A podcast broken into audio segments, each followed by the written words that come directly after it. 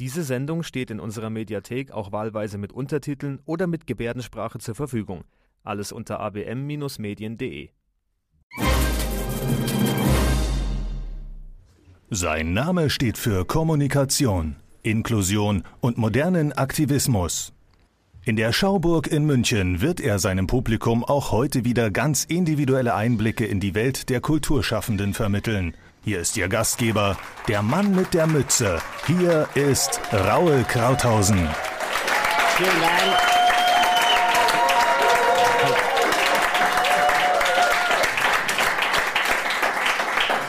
Vielen Dank für die freundliche Begrüßung. Heute haben wir einen wunderbaren Gast, der sich unheimlich gerne mit Sprache beschäftigt. Er ist Schauspieler, Autor, Regisseur, er ist Künstler. Und ich freue mich, mit Ihnen begrüßen zu dürfen, Maximilian Dorner.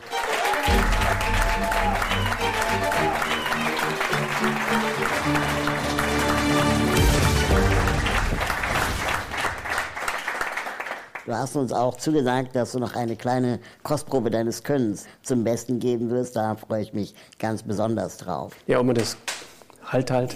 Äh, bitte erst klatschen, wenn man das gehört hat, ähm, weil Können äh, trifft es nicht ganz, weil ich ähm, beschlossen habe äh, vor einem halben Jahr, dass ich auch auf, auf Bühnen singen möchte, ohne es zu können. Ähm, aber da haben wir mit Behinderung ja irgendwie Übung in Sachen zu tun, die wir nicht können. Und deswegen probiere ich es mal. Was ich interessant finde in deinem Leben, dass du mit acht Jahren, da habe ich noch mit Lego gespielt, dass du mit acht Jahren entschieden hast, eine Theatergruppe zu gründen. Nicht einfach mitzumachen, sondern sogar zu gründen. Wie kam es dazu? Ich habe nur noch ganz vage Erinnerungen daran, aber so einen leichten diktatorischen Hang hatte ich schon immer. Okay, das hast du auch selber dann äh, geschrieben, das Nein, das war eine Adaption. Okay. eine, eines Kriminalfalls, wenn ich mich noch dumpf erinnere. Ja. Ein halbes Jahr später habe ich meinen ersten Roman begonnen. Ah, natürlich. Mit dem, mit dem Achteinhalb. mit dem großspurigen Titel Der Käfig. Und den habe ich aber nach anderthalb Seiten wieder beendet und habe dann eine künstlerische Pause von ein paar Jahren eingelegt und habe dann eigentlich erst so wieder mit zwölf ähm, begonnen, ganz, ganz viele Gedichte zu schreiben, die ich besser auch jetzt nicht lese. Ich finde ja, dass du unfassbar bescheiden bist, ähm, weil wir herausgefunden haben, dass du in der zwölften Klasse bereits ein Stück selbst geschrieben hattest und in der 13. Klasse eine Opernverfilmung gemacht hast. Wo ich mich wirklich noch genie, ist meine Eröffnungsrede vor dem Film die mussten sich nämlich alle, mussten dann in die Stadthalle kommen und dann auch noch eine wahnsinnig geschwätzige und, und selbstverliebte Rede eines pubertierenden 18-Jährigen sich anhören, der ähm, von Wittgenstein bis Schopenhauer alles mal verrührt hat, was er gelesen hatte und daraus also seine, seine Ästhetik abgeleitet hat und, und das dann mit diesem Film, ähm, der auch noch heißt eine Liebeserklärung an die Oper wo auch Maria Callas und Vincenzo Bellini auftritt. Also, äh, wenn ich so überlege, schon leicht größenwahnsinnig, ja. Bist du als, als Künstler, als Regisseur eher der dominante Typ?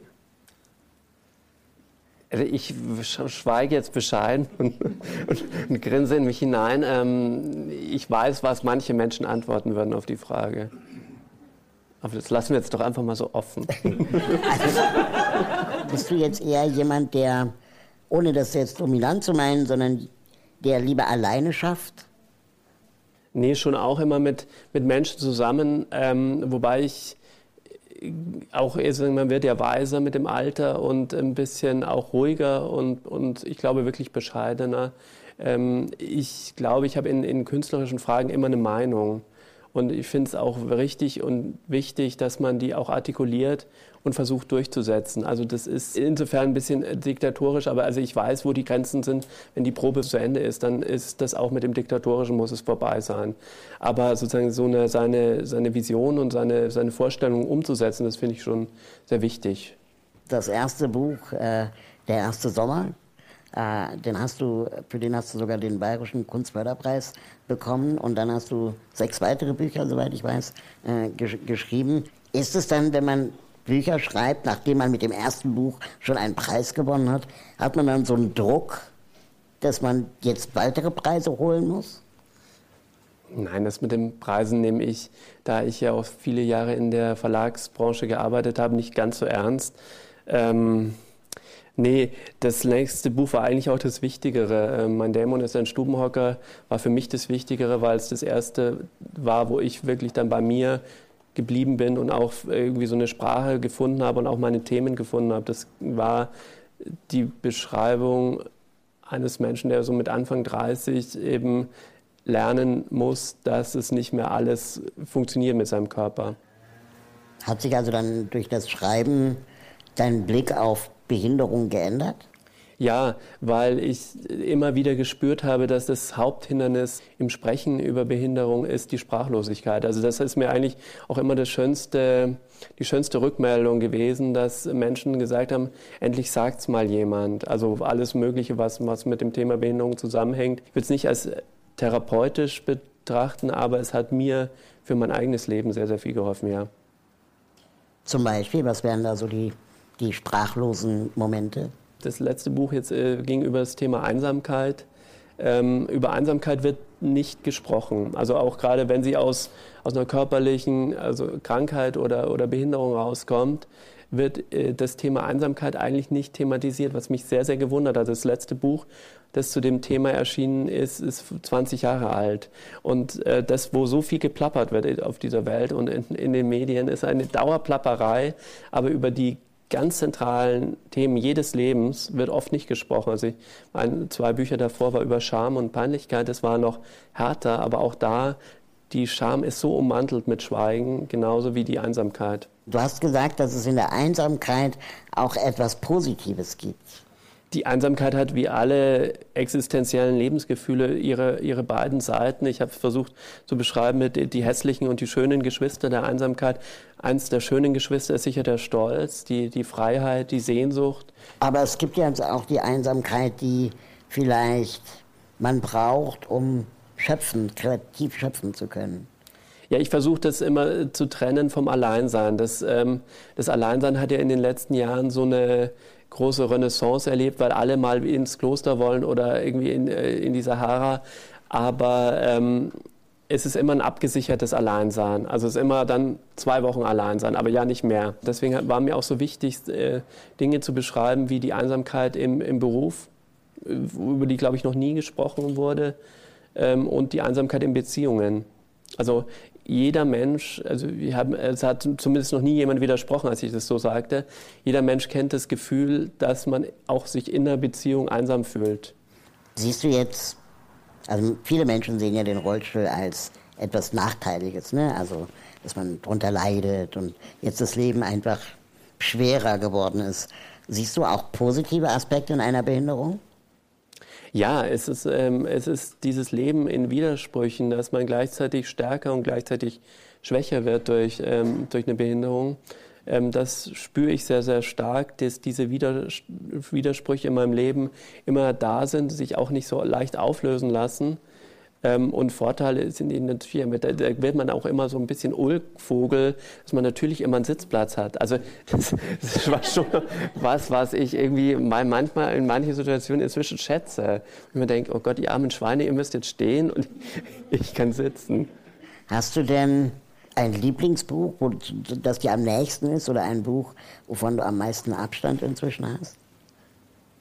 Das Buch über Scham und Peinlichkeit ist natürlich, war schon, war schon beim Schreiben mir klar, dass das das sein wird, was ich ähm, am weitesten auch wegschiebe, sobald ich fertig bin, weil man sich mit dem Thema Scham wirklich nicht äh, so gerne beschäftigt. Und es ändert auch nichts, dass man äh, das mal zwei Jahre äh, gemacht hat.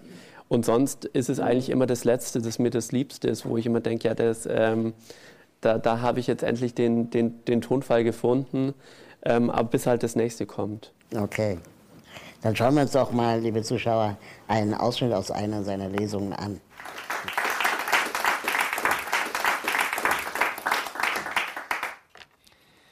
Das Einzige, was ich ohne Einschränkungen tun kann, ist Geschichten erzählen.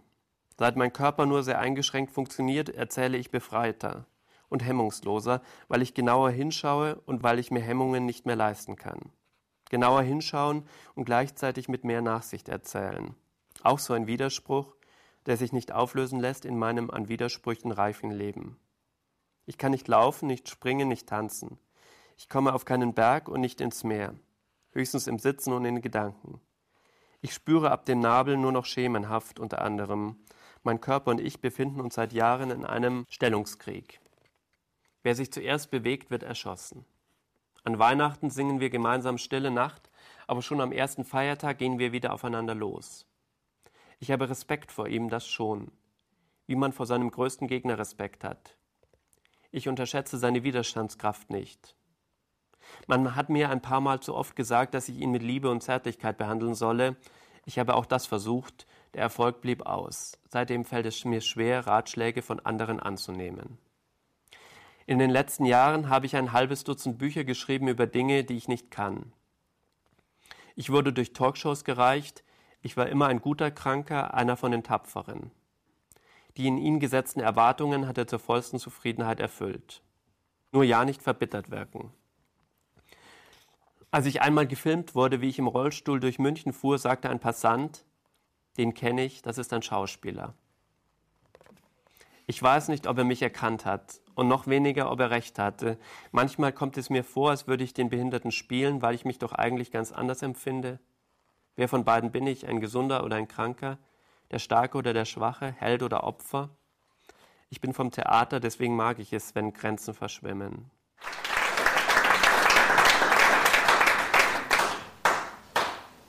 Held oder Opfer? Sind für dich die Grenzen klarer geworden? Nein, ähm, ich erlebe eher noch, dass der Anspruch oder die, die Erwartung, dass man gerade den, den Helden gibt, immer mehr steigen und das auch, auch an sich selbst, aber das wirst du wahrscheinlich genauso kennen, ähm, weil das einfach die dankbare Rolle ist. Also immer der, derjenige zu sein, den, ähm, der cool ist, der irgendwie ganz viele Dinge macht, ähm, die sich andere vielleicht auch ohne Behinderung nicht zutrauen würden. Ich finde auch, dass es ist eine Gefahr, dass diese Heldenrolle irgendwie zu schön ist, also zu, zu, zu, ähm, ja, zu viel gibt. Ich, wie, wie geht es dir damit? Ich finde es schwierig mit zunehmender Bekanntheit, wenn man sich mit diesem Thema beschäftigt, dass die Erwartungen in einen eben auch steigen und dann man auch so angekündigt wird und, und, und dann man um Rat gefragt wird und man dann gar nicht so weiß, was so antwortet man jetzt einem 14-jährigen Jungen auf die Frage, wie erlangt man mehr Selbstbewusstsein? Helden haben eigentlich keinen Alltag. Also Helden sind immer, immer Helden. Helden sind immer Helden und müssen immer gerade irgendwie das Böse erlegen. Aber auch der Held muss mal irgendwie Zähne putzen und irgendwie ins Bett gehen. Auf gar keinen Fall. Er hat keine Zeit.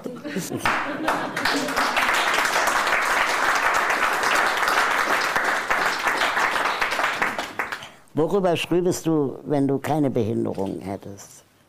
Also jetzt sieben Bücher wären nicht äh, rausgekommen, vielleicht das eine und vielleicht noch ein zweites, aber ähm, nicht sieben. Da bin ich sicher, ja. Wir hatten vorhin ganz äh, kurz angerissen das Thema politisch korrekt sein. Bist du politisch korrekt? Das sagen wir so, ich habe schon äh, in, in meiner Sprache und in, in, im Umgang mit anderen Menschen ganz klare Vorstellungen, ähm, wie achtsam mit, man miteinander umgehen sollte. Ich musste auf jeden Fall sehr schmunzeln, als ich las, dass du äh, gefordert hast, äh, Straflager für Städteplaner, die Kopfsteinpflaster bauen. Ja, aber ich glaube, da ist jeder im Rollstuhl, eben, stimmt mir dazu. Das ist. Ähm, ich habe mal ein, äh, auch sowas gemacht für, für, für, für den Rundfunk und da hat dann so ein Bahnmanager gesagt, ach wissen Sie, an so eine, so eine Stufe für einen Rollstuhlfahrer, das, da kommt der hoch und runter. Und dann hat der wahrscheinlich irgendwie so diese High-Class ähm, Rollstuhlfahrer gemeint, die so wirklich so in der Halfpipe irgendwie Salti machen. Und ich dachte, mein Gott, ich, ich, ich will dich mal da reinsetzen in meinen Rollstuhl. Ich setze mich gemütlich auf die Bank daneben und schaue einfach zu, wie du diese Stufe runterfällst. Oder du, äh, du, forderst zum Beispiel auch, ähm, dass man Stehpartys grundsätzlich gesetzlich verbieten sollte. Nein, ich, was ich vielleicht wirklich fordere, ist, dass sich Menschen ein bisschen ähm, überlegen, wen laden sie ein, wer kommt zu einer Stehparty und weil einfach zumindest auch einen Bereich schaffen, wo sich alle wohlfühlen. Das ist dann auch der Grund, warum du sagst, dass Rollstuhlfahrer Idioten ruhig mal in die Hacken fahren dürfen? Das ist eine Verpflichtung, ja. Eine Verpflichtung. Glaubst du, dass Menschen mit Behinderung mehr Narrenfreiheit haben? Ja, absolut. Also die Narrenfreiheit beginnt wirklich, dass man alles sagen darf. Also zu dem Thema äh, Behinderung zumindest.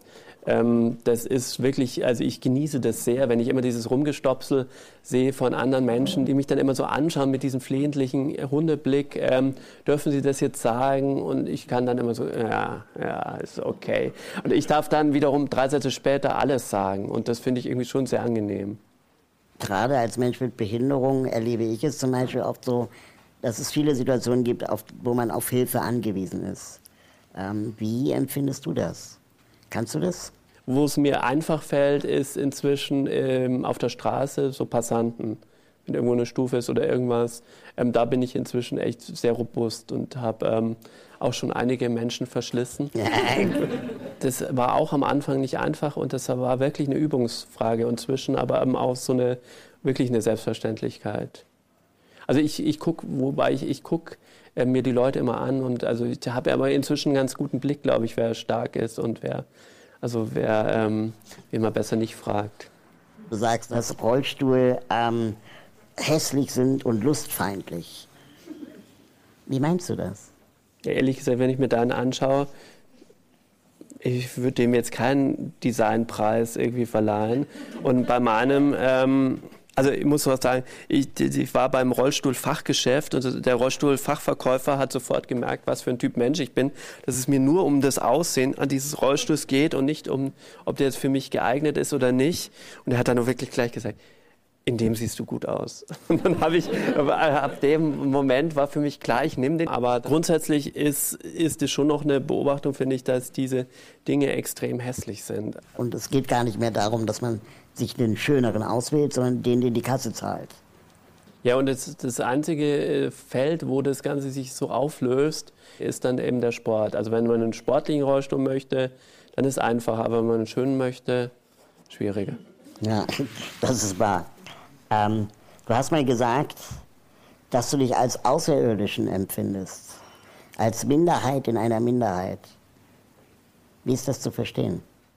Ähm, ich weiß schon, wie ich es gemeint habe, aber äh, wollen wir jetzt darüber sprechen? Wissen wir nicht. Wir können uns auch den nächsten Einspieler angucken. Ja. Gucken wir uns den nächsten Einspieler an. Die Phase der Besinnlichkeit ist vorbei. Wenn ich den Raum betrete, braucht ihr nicht betroffen zu schauen. Lasst einfach euer Hirn auf der gewohnten Frequenz weiterlaufen. Wenn ich nämlich die Macht in diesem Staat übernehme, was übrigens kurz bevorsteht, werde ich drei Dinge als erstes umsetzen. Erstens Betulichkeit unter Strafe stellen. Zweitens ein Straflager eröffnen für alle Städteplaner, die im 21. Jahrhundert noch Kopfsteinpflaster verlegen.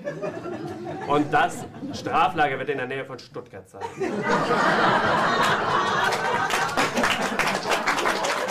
Und drittens werde ich Stehpartys verbieten. Und bis es soweit ist, werde ich jedem, der mich mit Hundeblick anschaut und fragt, ich weiß gar nicht, wie ich dir helfen soll, sagen, hier ist meine Kontonummer, monatlich 1000 Euro überweisen, das passt dann schon.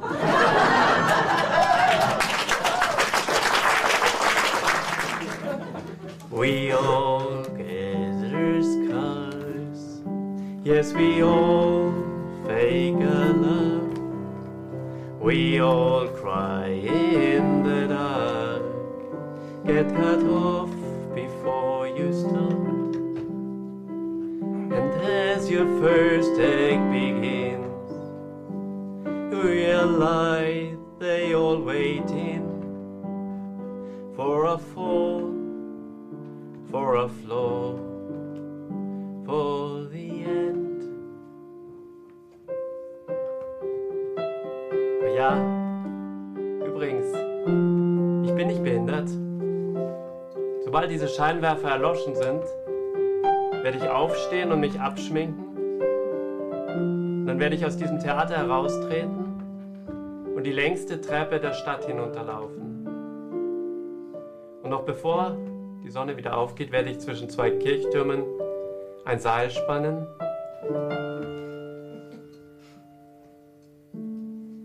und darauf tanzen.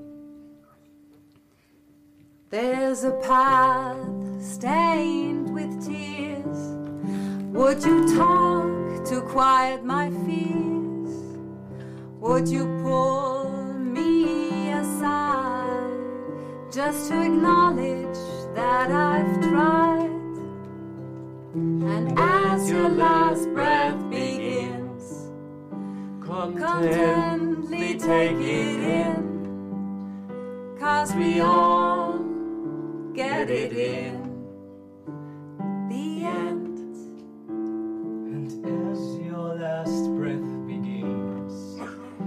find your demons, your best friends, and we all get it in the end. Yes, we all get it in the end. Yes, we all get it in the end. Yes, we all get it in the end. Yes, we all get it in the end. We all get it in the end. Yes, we all get it in the end. Danke.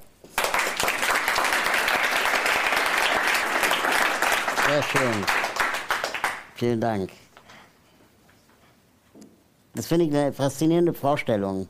Dieses, na, wenn die Scheinwerfer aus sind, ähm, schwingt man sich ab, steht auf, war alles eine Show. Ist das so ein Gedanke, den du manchmal hast? Das, das wäre doch mal ein spannendes Leben. Findest du da drin Trost oder so? Oder ist es einfach nur ein Witz? Nee, ist mehr als ein Witz. Es ist wirklich diese, ich meine, das ist jetzt, welch, ähm, muss ich einen kleinen Poesiealbumspruch loslassen, den habe ich nämlich auch als Achtjähriger in jedes Poesiealbum geschrieben. Ähm, ist er auch von dem besagten Schopenhauer, den ich dann mit 18 zitiert habe. Ähm, und er sagte mal, sei immer zugleich Mitspieler und Zuschauer im großen Drama des Lebens. Und dieses Gefühl, dass das alles Theater ist und dass wir unsere Rollen spielen und aber auch wieder mit diesen Rollen aufhören können und in andere Rollen schlüpfen zu können, das hat mich zum Theater gebracht und es, finde ich, gibt mir am meisten Kraft, ja. Der Max in deinem Buch, äh, Mein Schutzengel ist ein Anfänger, sucht Heilung und Trost im Laufe des, äh, der, der Geschichte. Und dabei haben wir uns die Frage gestellt, können Worte trösten? Wenn sie in der richtigen Lautstärke, mit der richtigen Betonung und vom richtigen Menschen gesagt werden, ja. Das ist schön gesagt.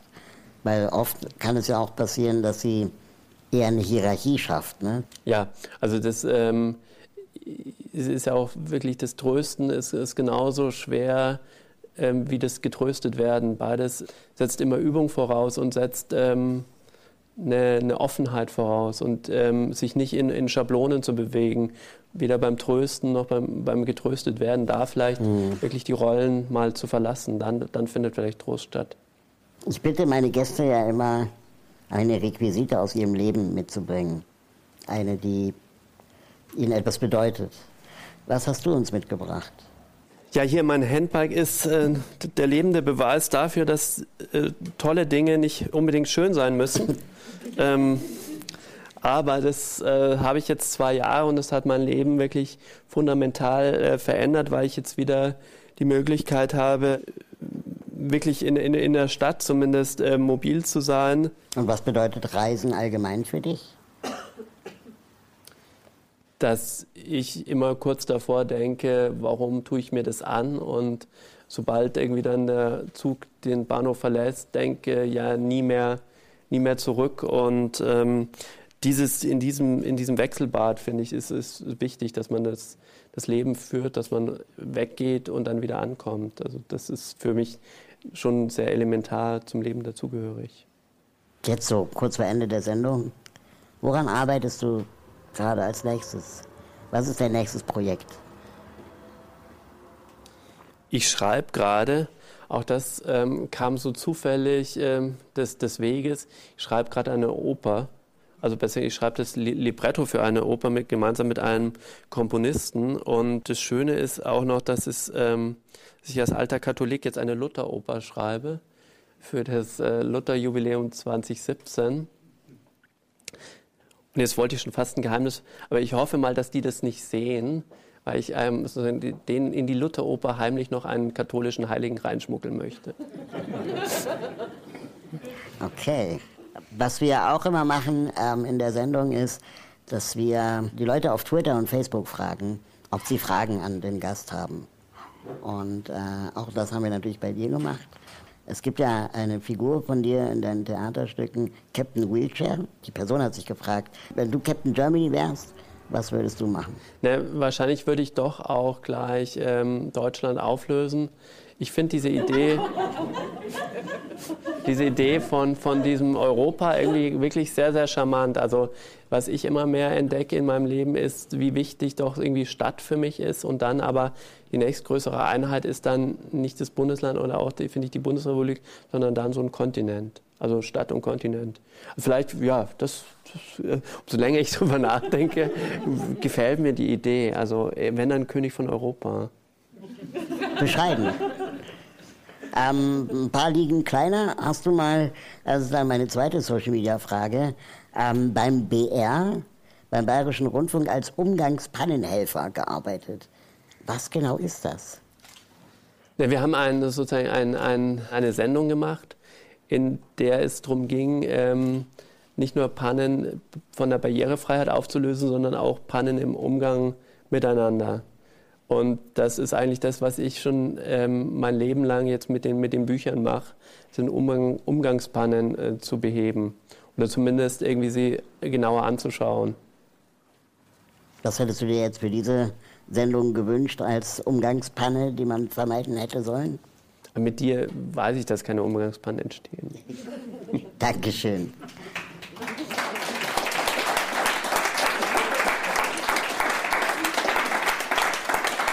Danke, lieber Maximilian, dass du heute da warst. Hat mich sehr gefreut. Ähm, gerne wieder, vielleicht zu einer anderen Gelegenheit. Ich bin auf jeden Fall fest davon überzeugt, mir mal deine äh, Theaterinszenierung anzugucken. Und ich freue mich, dass du da warst. Schön, dass Sie diesmal wieder zugeschaut haben, meine Damen und Herren, zu einer weiteren Folge von Krauthausen Face to Face. Schalten Sie auch das nächste Mal wieder ein. Hier aus der Münchner Schauburg verabschiede ich mich. Vielen Dank.